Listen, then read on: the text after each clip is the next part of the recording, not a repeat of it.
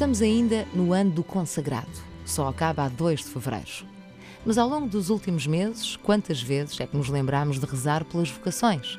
Para que não faltem no mundo rapazes e raparigas de coração grande que se entreguem com entusiasmo e alegria, com confiança e fé a Deus e ao próximo. A vocação religiosa, disse uma vez o Papa Francisco, é um chamamento de Deus a um coração que espera que o chamem, consciente ou inconscientemente. E esta é uma realidade que o próprio Papa experimentou. Mas as vocações, diz Jesus no Evangelho, dependem da nossa oração.